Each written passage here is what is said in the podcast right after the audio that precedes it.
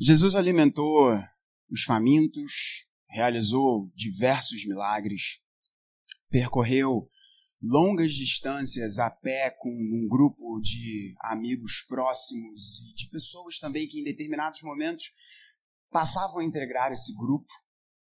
Jesus realizou muitas coisas. Em determinado momento do seu evangelho, chegando à conclusão do seu evangelho, um dos principais amigos de Jesus disse que se a gente fosse colocar no papel tudo que Jesus realizou no seu ministério, não haveria espaço nesse mundo para comportar o número de livros. Mas Jesus deixou muito claro o propósito da sua ação. Jesus deixou muito claro para os seus ouvintes, para aqueles que para aqueles que o acompanhavam, para aqueles que tinham um determinado momento de conversa, de troca de ideias, de embates, Jesus deixava muito claro qual era o seu propósito.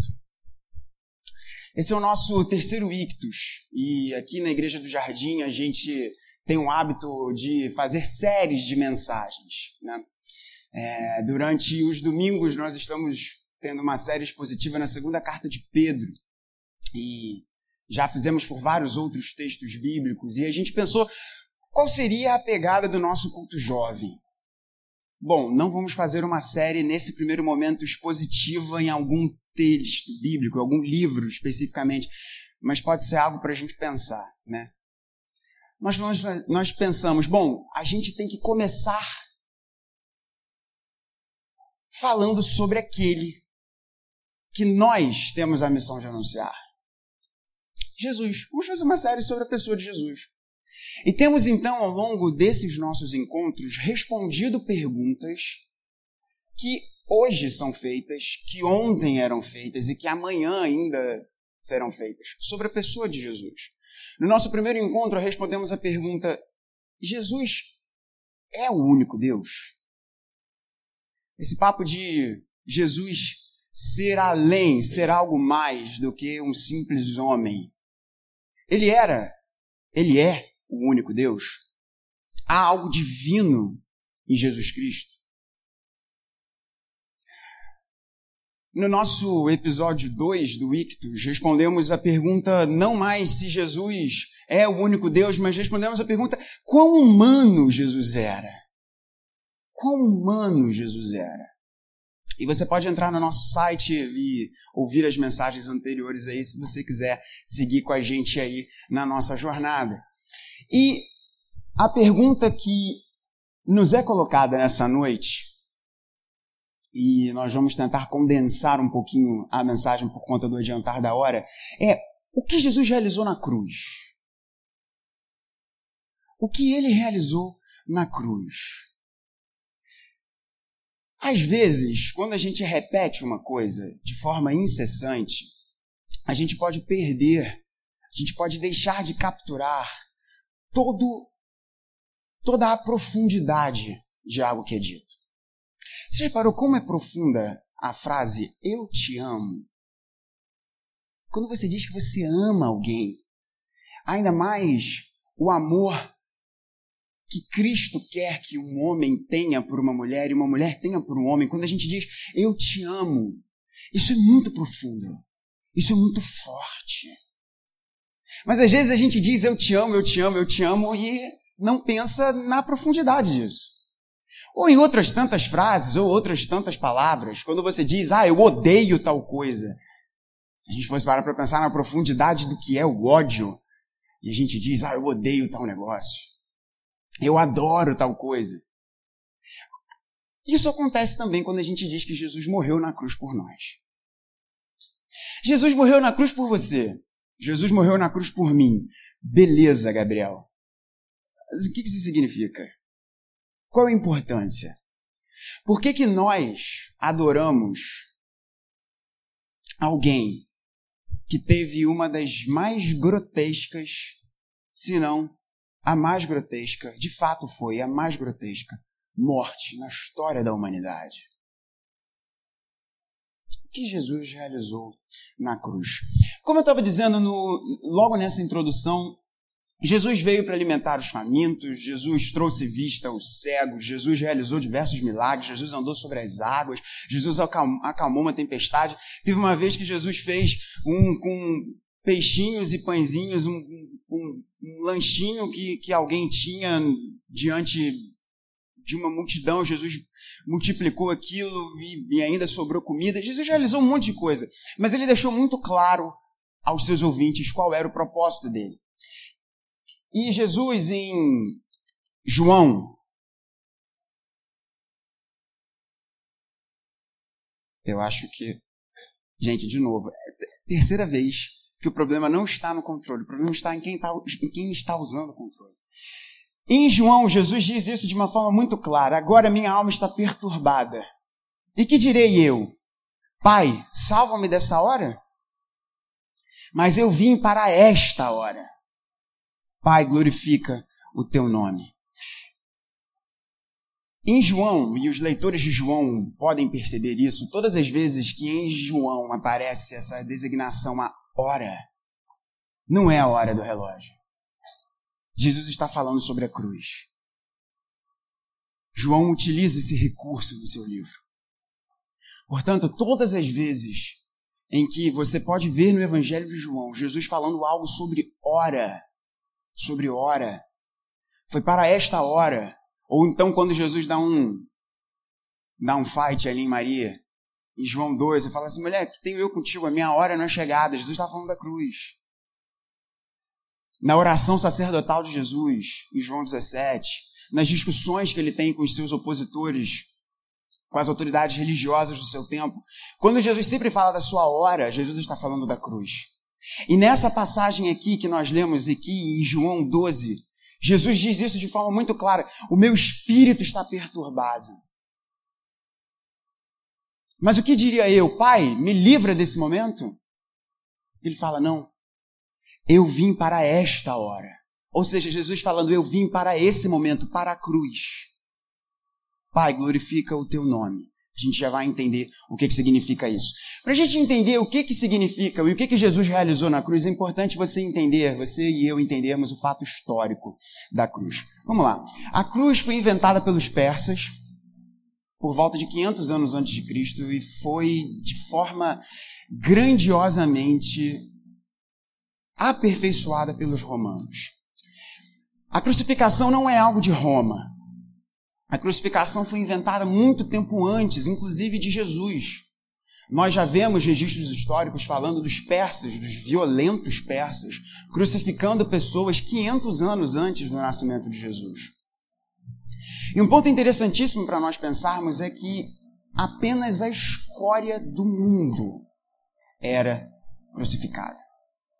Apenas a pior, apenas o pior naipe de gente era crucificado. Os romanos, por exemplo, os piores romanos. Imagina aí, a gente é brasileiro, né? A gente não tem dificuldade de imaginar a gente ruim. Na verdade, pessoa é tão ruim que não é nem ruim, é ruim mesmo. A gente não tem dificuldade. Imagina alguém assim, bem, bem, bem podre. Se essa pessoa fosse romana, ela não era crucificada, ela era decapitada. Porque os romanos mesmo, eles não crucificavam os seus conterrâneos. Então o que a gente está falando aqui, Jesus falando, foi para essa hora que eu vim, para a cruz. Então essa cruz era só o pior naipe de gente que enfrentava isso. Uma coisa muito interessante para a gente pensar é que entre os judeus a cruz era sinal de maldição. Então, apenas a escória do mundo sofria a crucificação. E para os judeus, e Jesus era judeu, a cruz era um sinal de maldição. De onde a gente vê isso? Existe um texto em Deuteronômio que diz: Se um homem tiver cometido um pecado digno de morte e for morto, e o tiveres pendurado num madeiro, o seu cadáver não permanecerá toda noite no madeiro, mas certamente o enterrarás no mesmo dia, porquanto aquele que é pendurado é maldito de Deus.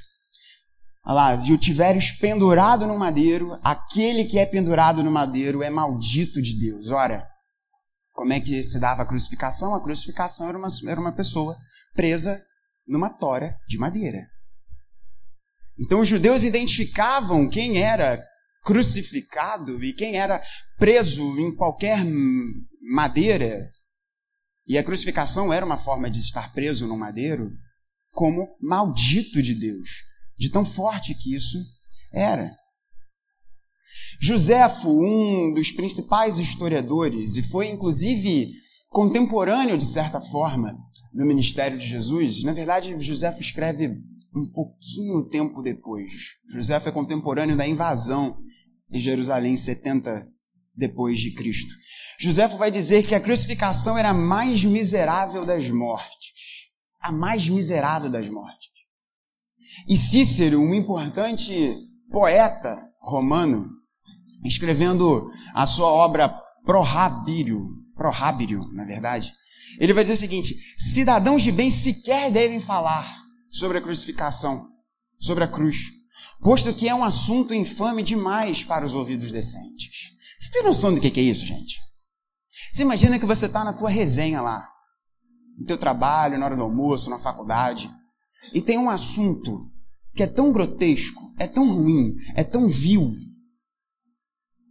que havia uma recomendação pública para que ninguém falasse disso. Crucificação não era o tipo de assunto que você podia trazer à mesa num almoço de domingo. Não era um papo que você podia ter saindo para tomar alguma coisa com seus amigos, para comer algum negócio com seus familiares. Não é o papo que você vai ter sábado à noite com a sua namorada. Você viu que fulano lá foi crucificado? Não. Não.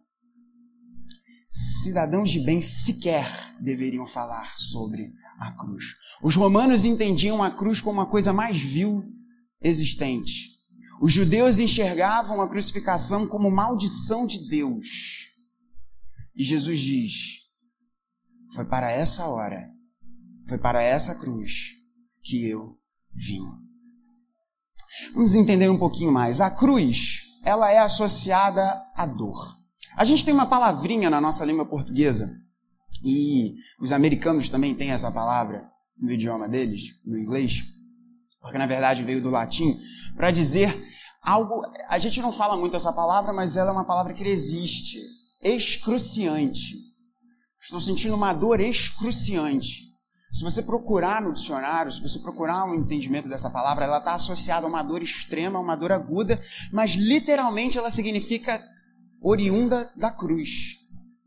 Então, se a gente tivesse alguém aqui com garbo e elegância falando, estou sentindo uma dor excruciante, literalmente ela está falando que ela está sentindo uma dor oriunda da cruz.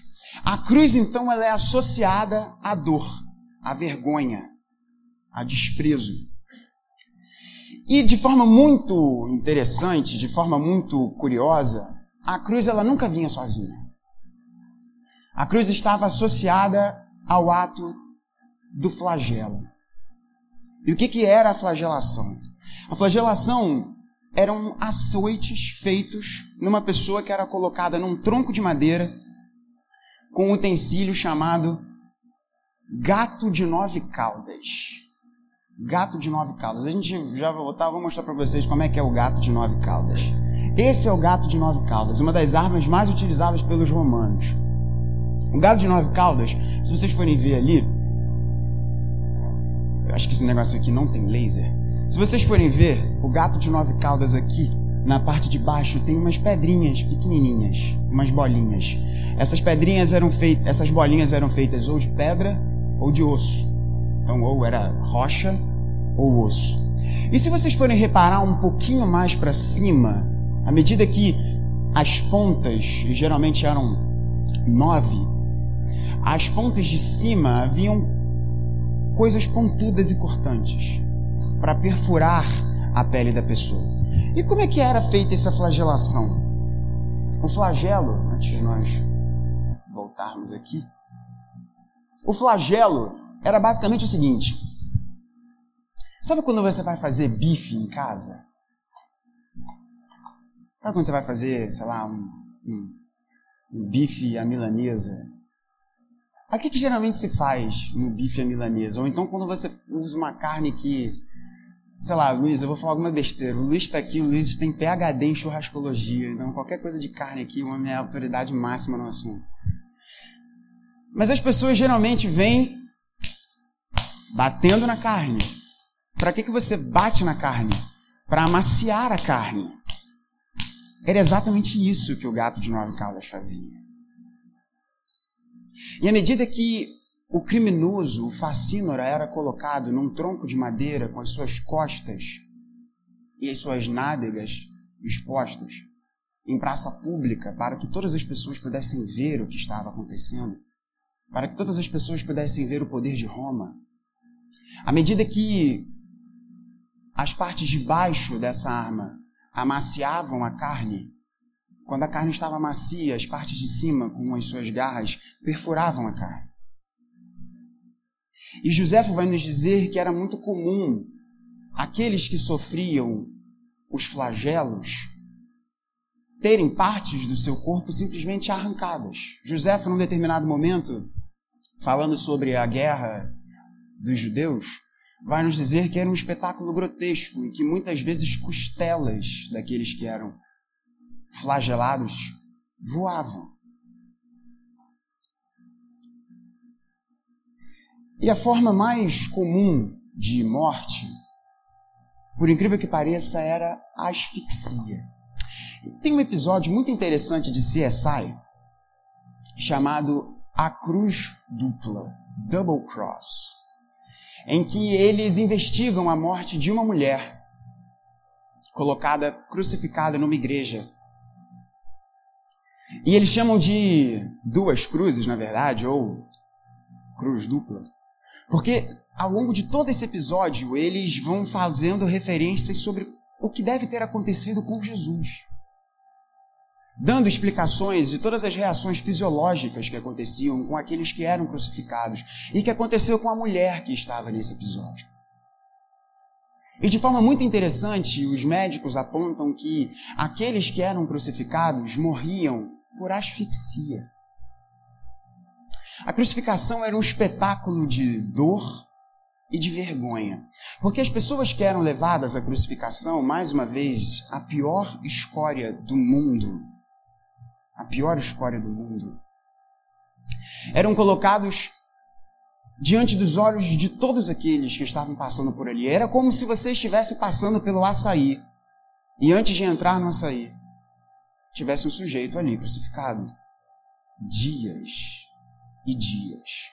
Porque aqueles que eram crucificados, quando tinham pregos de aproximadamente 13 a 17 centímetros, perfurando as suas mãos e seus pés em pesados troncos de madeira, geralmente um tronco apenas de madeira, eles eram presos e, à medida que o seu corpo, preso ali naquela parte de madeira que geralmente era fixada em uma árvore que já estava ali preparada para isso, tinha o seu corpo projetado para frente.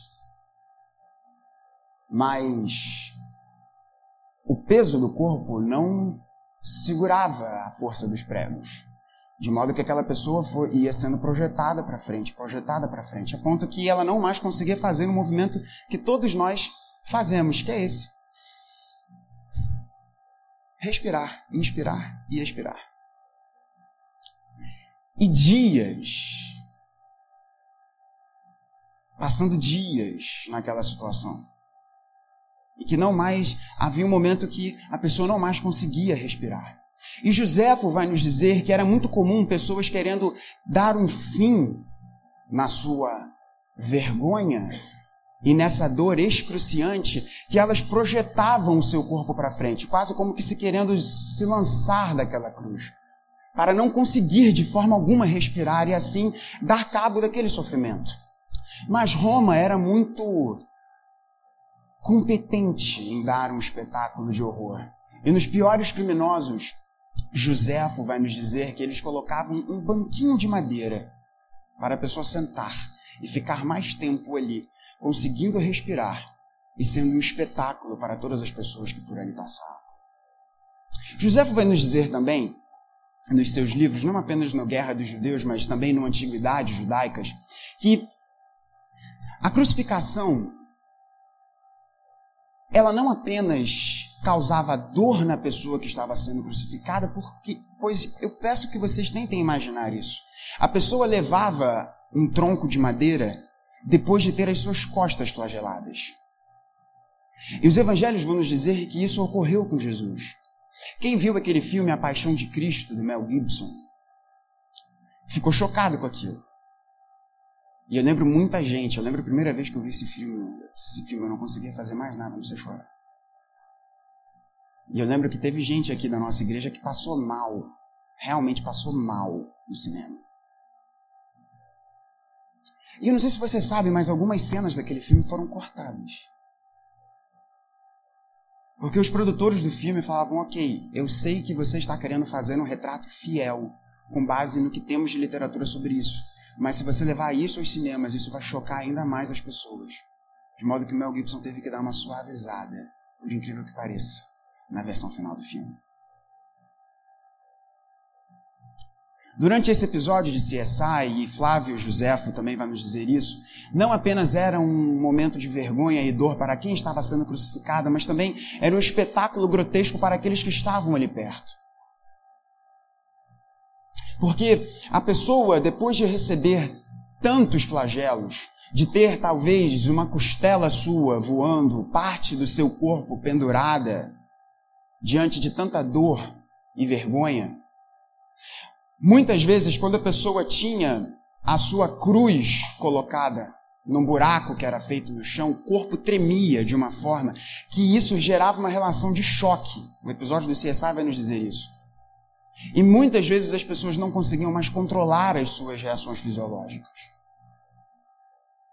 E José vai nos dizer que a crucificação era um espetáculo de urina e fezes.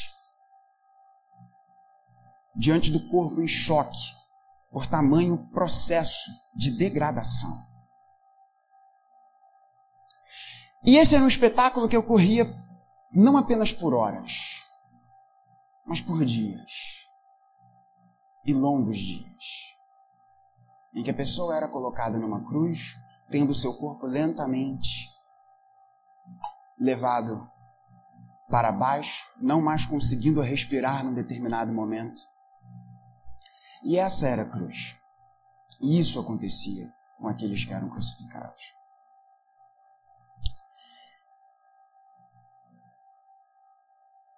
E eu estou dizendo isso, gente, é, não é para chocar ninguém aqui. Foi uma coisa interessante hoje, mais cedo, isso me marcou muito. A minha mãe é médica. E eu estava conversando com ela sobre uma coisa muito interessante que eu li. Isso é papo para uma outra hora, que provavelmente Jesus morreu de um infarto por conta da questão do líquido que saiu quando a lança perfurou, e existe um tipo de infarto que faz um líquido entrar na pleura, enfim, uma questão médica lá que eu estava pedindo para ela me explicar. E minha mãe começou a chorar. Mas a minha mãe começou a chorar muito. E eu fiquei meio assim, mãe, o que está acontecendo? Ela falou assim, a gente não para para pensar que isso aconteceu com Jesus. A gente não para para pensar que isso aconteceu com Jesus.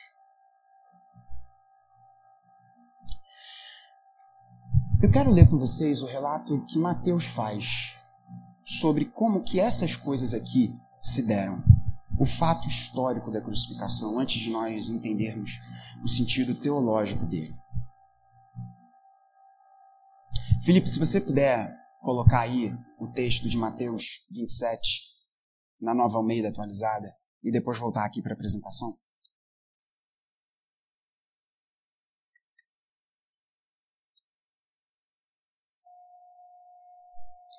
Mateus 27, a partir do verso de número 15. Nós vimos que essas coisas aconteciam com aqueles que eram crucificados. E nós vamos ler aqui o que aconteceu com Jesus, segundo o relato de Mateus. E eu vou ler e peço que você acompanhe comigo, a partir do verso de número 15, capítulo 27 de Mateus. Se você não tiver nenhuma Bíblia, você pode acompanhar aqui na projeção, a tradução que a gente usa aqui no Ictus. Assim diz a palavra de Deus. Ora, por ocasião da festa, o governador costumava soltar ao povo um preso, conforme eles quisessem. Naquela ocasião, eles tinham um preso muito conhecido chamado Barrabás. Estando, pois, o povo reunido, Pilatos lhes perguntou: Quem vocês querem que eu solte? Barrabás ou Jesus chamado Cristo? Porque sabia que era por inveja que eles tinham entregado Jesus. E estando Pilatos sentado no tribunal, a mulher dele mandou dizer-lhe: Não se envolva com esse justo, porque hoje em sonho sofri muito por causa dele. Mas os principais sacerdotes e os anciãos persuadiram o povo a que pedisse Barrabás e condenasse Jesus à morte. De novo o governador perguntou: Qual dos dois vocês querem que eu solte? Eles responderam: Barrabás. Pilatos lhes perguntou: Que farei então com Jesus chamado Cristo? Todos responderam: Que seja crucificado. Pilatos continuou: Que mal ele fez? Porém, eles gritavam cada vez mais: Que seja crucificado. Vendo Pilatos que nada conseguia e que, ao contrário, o tumulto, tumulto aumentava, mandou trazer água e lavou as suas mãos diante do povo, dizendo: Estou inocente do sangue deste homem. Fique o caso com vocês. E o povo todo respondeu: Que o sangue dele caia sobre nós e sobre os nossos filhos. Então Pilatos lhe soltou Barrabás e depois de mandar açoitar Jesus, entregou-o para ser crucificado. Logo a seguir, os soldados do governador, levando Jesus para o pretório, reuniram em torno dele toda a tropa. Tiraram a roupa de Jesus e o vestiram com um manto escarlate. E tecendo uma coroa de espinhos, a puseram na cabeça dele e colocaram um caniço na sua mão direita. E ajoelhando-se diante dele, zombavam, dizendo: Salve, Rei dos Judeus! E cuspindo nele, pegaram um caniço e batiam na sua cabeça. Depois de terem zombado dele, tiraram-lhe o manto e o vestiram com as suas próprias roupas. Então o levaram para ser crucificado. Ao saírem, encontraram um sireneu chamado Simão, a quem obrigaram a carregar a cruz de Jesus. E chegando a um lugar chamado Gólgota, que significa lugar da caveira, deram vinho com fel para Jesus beber, mas ele, provando, não quis beber. Depois de o crucificarem, repartiram entre si as roupas dele, tirando a sorte. E assentados ali o guardavam. Por cima da cabeça de Jesus puseram por escrito a acusação contra ele: Este é Jesus, o Rei dos Judeus. E dois ladrões foram crucificados com ele, um à sua direita e outro à sua esquerda. Os que iam passando blasfemavam contra ele, balançando a cabeça, dizendo: Ei, você que destrói o santuário e em três dias o reedifica, salve a si mesmo se você é o filho de Deus e desça da cruz. De igual modo, os principais sacerdotes, com os escribas e anciãos, zombando, diziam: Salvou os outros e a si mesmo não pode se salvar. É rei de Israel. Que ele desça da cruz e então creremos nele. Confiou em Deus, pois que Deus venha livrá-lo agora, se de fato lhe quer bem. Porque ele disse: Sou filho de Deus. Também os ladrões que haviam sido crucificados com ele o insultavam. A partir do meio-dia houve trevas sobre toda a terra até as três horas da tarde. Por volta das três horas da tarde, Jesus chamou em alta voz, dizendo: Eli, Eli, lema sabachthani. Isso quer dizer: Deus meu, Deus meu, por que me desamparaste? Alguns dos que estavam ali ouvindo isso diziam: Ele chama por Elias. E logo um deles correu a buscar uma esponja. E tendo-a embebido em vinagre e colocando na ponta de um caniço, deu-lhe de beber. Os outros, porém, diziam: Espere, vejamos se Elias vem salvá-lo. E Jesus, clamando outra vez em alta voz, entregou o Espírito. Eis que o véu do santuário se rasgou em duas partes, de alto a baixo, a terra tremeu e as rochas se partiram. Túmulos se abriram e muitos corpos de santos já falecidos ressuscitaram. E saindo dos túmulos depois da ressurreição de Jesus, depois da ressurreição de Jesus entraram na cidade santa e apareceram a muitos. O centurião e os que com ele guardavam Jesus, vendo o terremoto e tudo o que se passava, ficaram possuídos de grande temor e disseram: Verdadeiramente, este era o Filho de Deus. Estavam ali muitas mulheres observando de longe. Eram as que vinham seguindo Jesus desde a Galiléia para o servir. Entre elas estavam Maria Madalena, Maria, mãe de Tiago e de José, e a mulher de Zebedeu.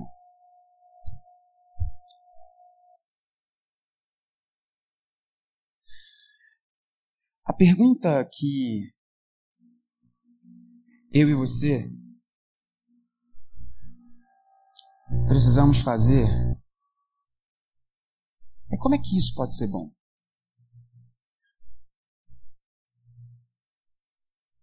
Como é que isso pode ser bom? O profeta Isaías vai nos dizer: Pasmaram muitos à vista dele, pois seu aspecto estava tão desfigurado que não era um de um homem. E sua figura não era a dos filhos dos homens.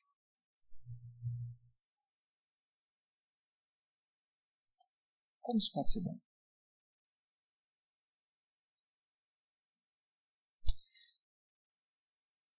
É muito curioso da gente pensar que a cruz hoje é um símbolo de muita coisa. A cruz é tatuagem, a cruz é cordão, a cruz é utilizada por muita gente que não tem nenhum compromisso com a fé cristã. Eu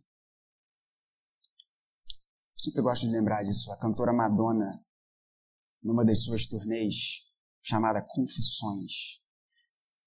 Terminou todos os seus shows com uma cruz totalmente iluminada. E tenho certeza que você conhece muita gente que não tem o menor compromisso com Jesus, com a fé cristã e utiliza cruzes como uma declaração de moda.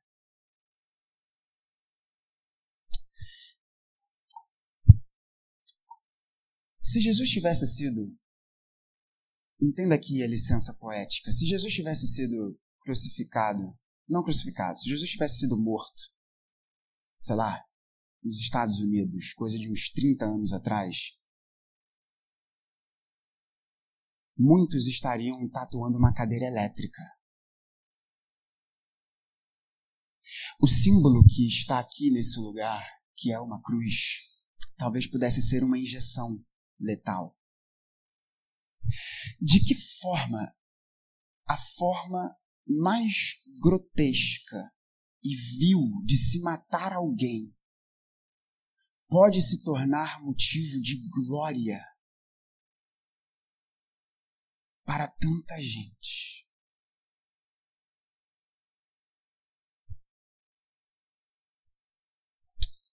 A explicação teológica disso nos ensina e vai responder por que que pessoas como eu, tantas outras, colocam no corpo essa marca. Por que que tantas igrejas espalhadas pela face da terra têm como seu símbolo maior a cruz? Por que Tertuliano, que foi o primeiro a fazer isso, ensinava os cristãos a fazerem o símbolo da cruz, como os nossos amigos católicos fazem até hoje? A explicação teológica vai nos dizer o porquê. Se o fato histórico nos apresenta a coisa mais vil e grotesca, a explicação teológica vai nos elucidar por que que Paulo vai nos dizer: longe de eu me gloriar em qualquer outra coisa a não ser na cruz. Como a cruz, como a cruz que é um espetáculo de dor, vergonha, pode, na boca de Paulo, dizer: longe de mim ter qualquer glória em qualquer outra coisa a não ser na cruz. A explicação teológica da cruz ela pode ser dividida em sete pontos, um roteirinho muito breve aqui para você entender. Um primeiro ponto para a gente entender isso daqui é que Deus é santo e sem pecados. Deus é santo e sem pecados. Nós somos podres. Nós temos desejos maus no nosso coração. Mas Deus não é assim. Deus é puro, Deus é santo, Deus é perfeito. E Deus é sem erros. A palavra de Deus vai nos dizer que Deus é santo, santo, santo, ou seja, ele é puríssimo e infinito em valor. E os filósofos vão nos dizer que, ontologicamente, Deus precisa ser perfeito para ser Deus. Pois se ele não fosse perfeito, ele não poderia ser eterno. Portanto, ele não poderia ser Deus. E alguns teólogos vão nos dizer que Deus é o totalmente outro. Ele é santo e sem pecados. E Deus nos fez santos e sem pecados. O livro de Gênesis vai nos apresentar uma figura maravilhosa. As primeiras páginas da Bíblia vão nos apresentar um jardim em que os nossos primeiros pais conversavam com Deus. E era tudo maravilhoso e perfeito. Deus nos criou dessa forma, santos, sem pecados, puros, mas nós escolhemos nos separar de Deus. E o pecado resulta na morte. Uma ilustração muito simples de você entender, muito simples de você entender. Eu estou aqui com o meu computador. Esse computador tem uma placa mãe. Para essa placa mãe, essa placa mãe é que dá vida, digamos assim, a vários outros componentes desse computador. Se estes componentes não estiverem presos e conectados a essa placa-mãe, eles não terão serventia. Assim somos nós diante de Deus. O pecado nos separa de Deus. O pecado nos separa de Deus. E nós, portanto, assim como um ventilador, você já reparou quando você desliga um ventilador? O que, que, o que, que acontece com ele? Imediatamente após você tchum, desligar ali, o que, que acontece com o ventilador? Ele para de funcionar, mas ele vai continuar a rodar. Ele vai continuar a rodar. Mas você sabe que não tem mais ali corrente elétrica. Porque você tchum, desligou. Você sabe que aquele ventilador. Ele está rodando, mas você sabe que ele vai parar de rodar. Assim somos nós. A Bíblia nos fala que o pecado gera morte. E a situação de toda a humanidade em pecado é de morte. Tá rodando, tá andando, tá falando, tá respirando. Mas ela vai morrer. Ela vai morrer. O pecado resulta na morte. Jesus não tinha pecados. Jesus era santo. Nós vemos isso claramente nas Escrituras quando falamos de Jesus, quando, quando vemos o que os evangelhos nos apresentam de Jesus. Jesus se irava, mas ele não pecava. Jesus contava piadas, mas ele não pecava. Jesus comia, mas ele não pecava. Jesus, os teólogos vão nos dizer, ele foi passivamente obediente quando vai à cruz, mas ele foi também ativamente obediente em cumprir a lei, de modo que ele não pecou. Jesus não tem pecados. Mas nós somos pecadores. Tem alguém aqui que não é pecador? Há alguém aqui que não é pecador? Se você disse sim na sua cabeça, você mentiu e, portanto, você é pecador também. O que eu acho lindo na Escritura é que, ao contrário da religião, que quer maquiar as pessoas, a religião torna todo mundo muito maquiado. Mas João vai nos dizer na sua carta: olha só, aquele que entre nós disser que não tem pecado, meu irmão, esse, esse é mentiroso. Nós somos pecadores. Nós pecamos por ação, pecamos por omissão, Eu e você não somos aquilo, tudo que nós poderíamos ser. Isso é pecar. Isso é pecar. Nós somos pecadores. Mas a explicação teológica é que Jesus foi feito. Perceba, Deus é santo e sem pecados. Deus nos fez santos sem pecados. O pecado, por outro lado, resulta em morte. Jesus não tem pecados, mas nós temos pecados. Portanto, Jesus foi feito pecado. Ele que é puro, perfeito e santo, ele foi feito pecado. Foi feito pecado. E o item 7 desse roteirinho é que isso significa então que ele morreu por nós. Se ele que não tinha pecado foi feito pecado, essa morte é aquilo que os antigos vão nos dizer que é uma morte vicária. Eu acho lindo que essa é uma expressão que nós perdemos um pouco. Jesus é o nosso vigário, no sentido dele ser o nosso substituto. Ele morreu por nós. Ele morreu por nós. Existem alguns textos que vão nos dizer sobre isso e presta atenção nas marcas aqui. Isaías vem nos dizer: ele foi ferido por causa das nossas transgressões e esmagado por causa das nossas iniquidades. O castigo que nos traz a paz estava sobre ele, e pelas suas pisaduras nós fomos sarados, por causa das nossas transgressões. Isaías 53, 12 vai nos dizer: Porquanto ele, o servo sofredor, Cristo Jesus, derramou a sua alma até a morte, e foi contado entre os pecadores, mas ele levou sobre si o pecado de muitos e pelos pecadores intercedeu. Paulo vai nos dizer em Romanos: ele foi entregue à morte por nossos pecados. Paulo vai nos dizer também em Romanos: mas Deus prova o seu amor por nós em que Cristo morreu por nós sendo nós ainda pecadores.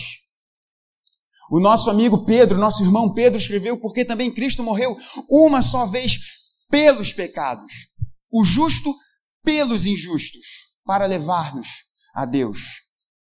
E Paulo vai nos dizer: Cristo nos resgatou da maldição da lei, fazendo-se maldição por nós. Nós não conseguimos obedecer a Deus. Nós não conseguimos obedecer a Deus. Se você acha que você consegue obedecer a Deus, você é orgulhoso e mentiroso. É isso que Paulo vai nos dizer da maldição da lei. Você pode tentar se esforçar para ser um cara legal. Você pode se esforçar para ser um bom cidadão, para ganhar no fim do dia a estrelinha dourada da tia Maricota. Mas você e eu não conseguimos. A gente não consegue ser tão bom quanto a gente gostaria de ser. A gente não consegue ser perfeito como a gente deveria ser. E Paulo vai nos dizer que é, é, essa obediência pela qual nós deveríamos ser, o papel desse, desse comando de obediência é nos levarmos a Cristo. E Cristo então é obediente em nosso lugar. E a maldição que está sobre nós, ou seja, a nossa desobediência, ele foi feito por nós. Maldição. Por nós, maldição. E isso leva para o ponto final dessa mensagem.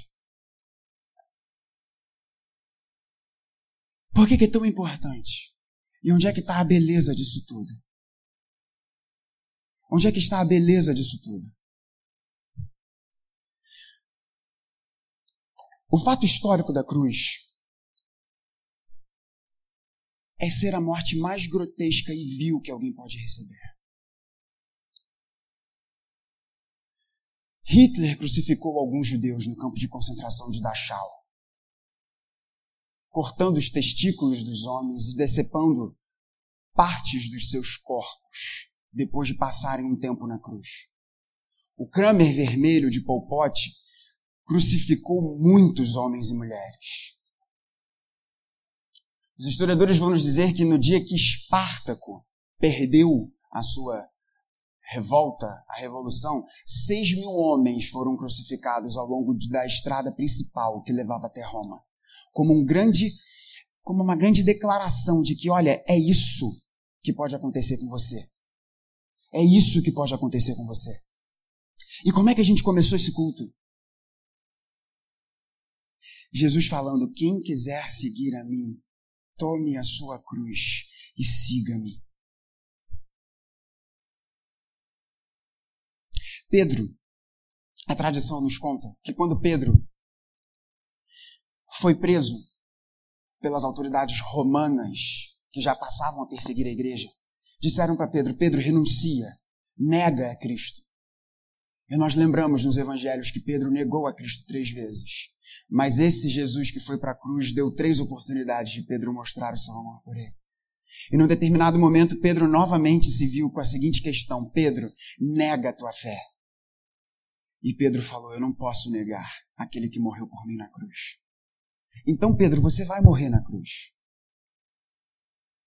E Pedro falou: Eu não sou digno de morrer como meu Salvador morreu. Então me crucifiquem de cabeça para baixo.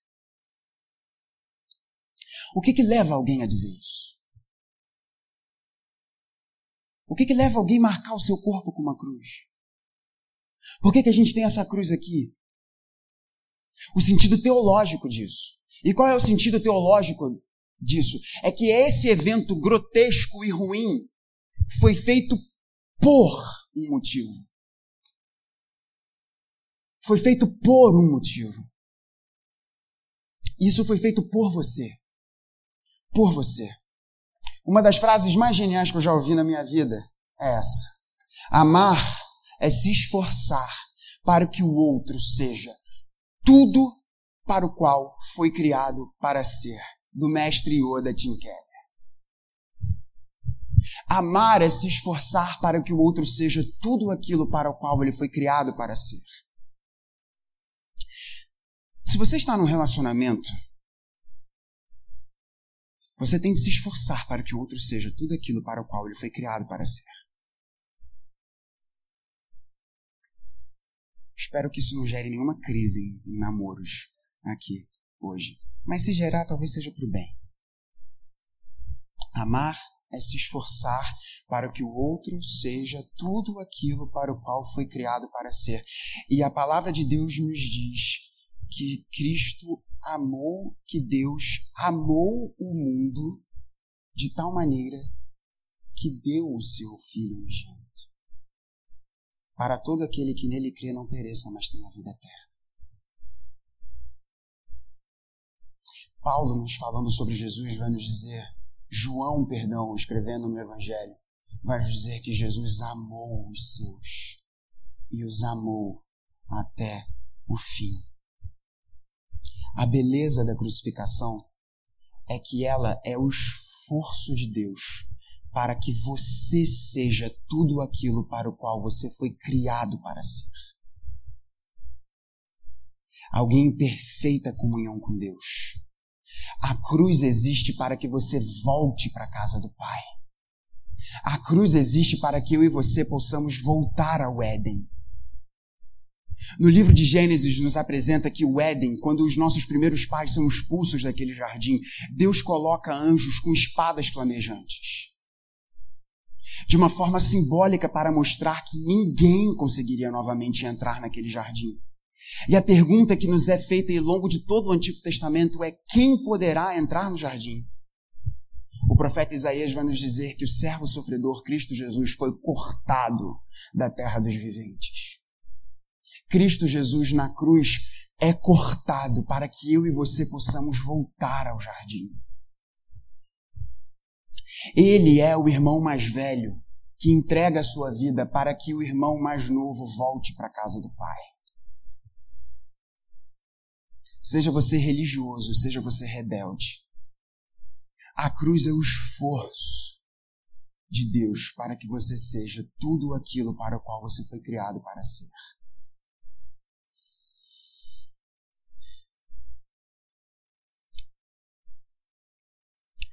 A crucificação é algo tenebroso. E eu encerro essa mensagem com isso. Mas, lendo sobre a cruz diversas vezes, certa vez eu ouvi uma coisa que mexeu demais com meu coração e eu quero dividir isso com vocês. Quem é aqui do jardim Provavelmente já me ouviu falando sobre isso em algum momento. Mas pastor tem licença de repetir as histórias, né? Quem é ovelha do reverendo Vladimir sabe disso. 500 vezes a mesma história e a gente gosta de ouvir sempre as mesmas histórias. Um pastor foi fazer uma viagem que eu espero que todos aqui tenham oportunidade de fazer um dia, que é viajar para a Turquia e para Jerusalém. Por que Turquia? Porque são as cidades para as quais Paulo escreveu. Paulo escreveu as cartas do Novo Testamento. Todas elas estão basicamente na Turquia hoje. E Jerusalém, porque é Jerusalém. E a Galiléia, enfim. E quando ele chegou na cidade de Éfeso, ele viu ali uma determinada construção, estando ali na parte arqueológica de Éfeso que o intrigou.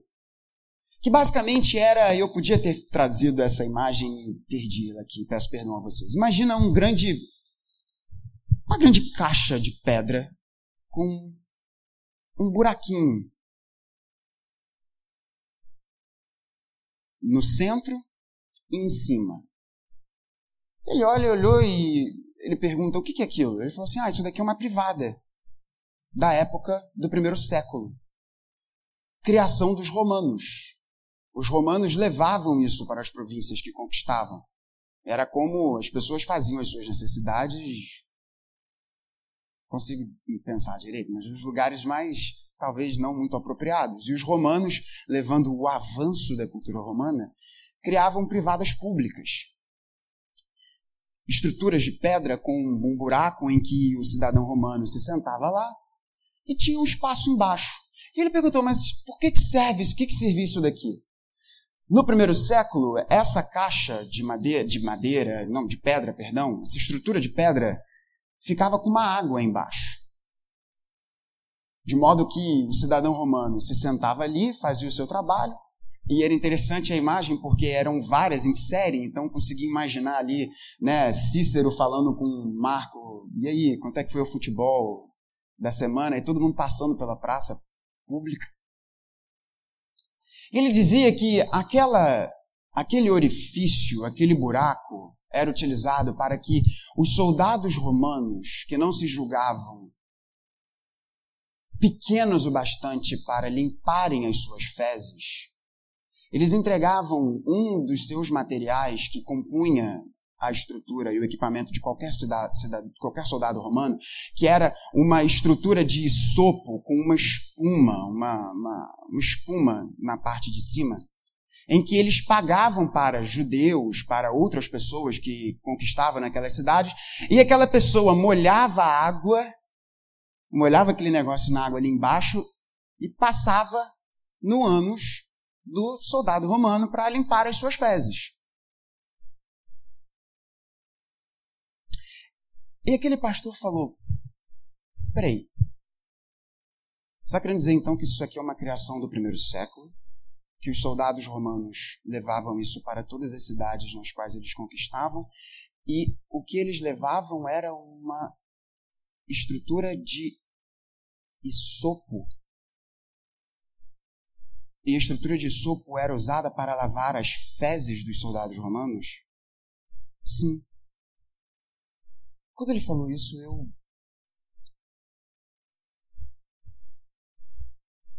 Eu gelei. Porque talvez você esteja ligando as pontas. Numa parte da crucificação de Jesus, o nosso Senhor disse: Tenho sede. E Lucas vai nos dizer que um soldado romano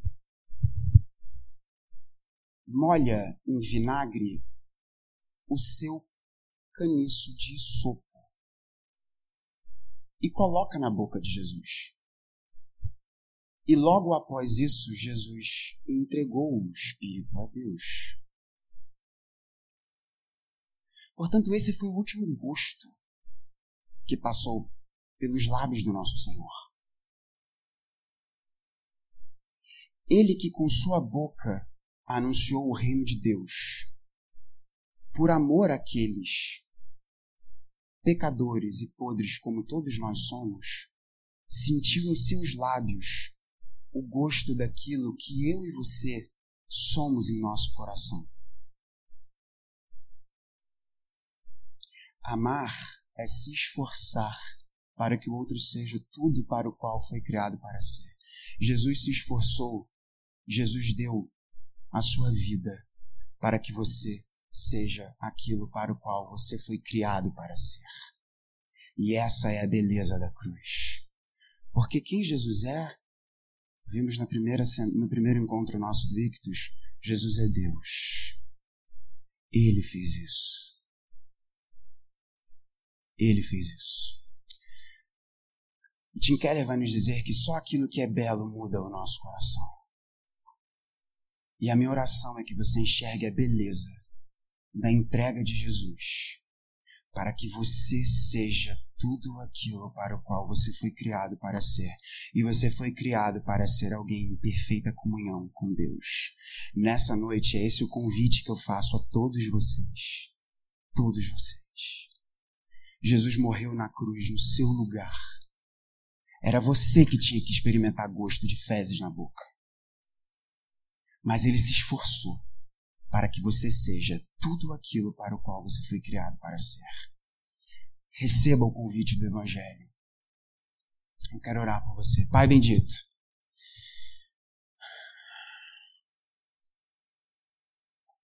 Louvado seja o teu nome. Pela boa notícia que nós temos. Que Cristo morreu por nós em nosso lugar. Que ele foi obediente até a morte e morte na cruz que nós vimos aqui nessa noite. E a minha oração, meu Pai, é que nós saibamos reconhecer o valor disso. E que assim possamos, por meio da nossa vida, glorificarmos e adorarmos a Ti Obrigado, Pai. Obrigado, Pai, porque foi da tua vontade que Cristo Jesus experimentasse e sofresse a cruz. Para que todos nós aqui pudéssemos ser aquilo para o qual fomos criados. E nós fomos criados para sermos um poema de adoração a Ti, mostrando quão lindo Tu és Quão infinito é o teu valor e quão maravilhoso é o teu nome. Meu Pai, eu peço pela vida de cada um que está aqui. E peço a Ti, Paizinho, se alguém entre nós está distante de Ti, separado de Ti, Senhor, que nesse momento o Teu Espírito Santo, que está aqui presente nesse lugar, possa trazer essa pessoa possa nos trazer para perto de Ti. Porque a cruz vence o infinito da nossa distância de Ti, Pai. Mas obrigado, Senhor, porque esse caminho é vencido pelo Teu Filho Jesus. Ele nos arrasta, Ele nos tira, Ele nos pega pelo braço e nos coloca, e nos coloca sobre os Seus ombros. Pai, fortalece a nossa fé, fortalece o nosso amor por Ti e por mais grandioso que tenha sido o sofrimento do teu filho Jesus, nós podemos dizer, como Paulo, que não nos gloriemos em nada mais a não ser na cruz do teu filho Jesus, pois é ela que nos traz de volta para ti. Em nome de Cristo Jesus. Amém. Pai bendito, que a graça do nosso Senhor e Salvador Cristo Jesus estejam sobre esteja sobre todos vocês. Que o amor bendito do nosso Pai e que a ação transformadora do Espírito Santo estejam sobre todos vocês e sobre todo o povo de Deus, hoje e para sempre. Amém.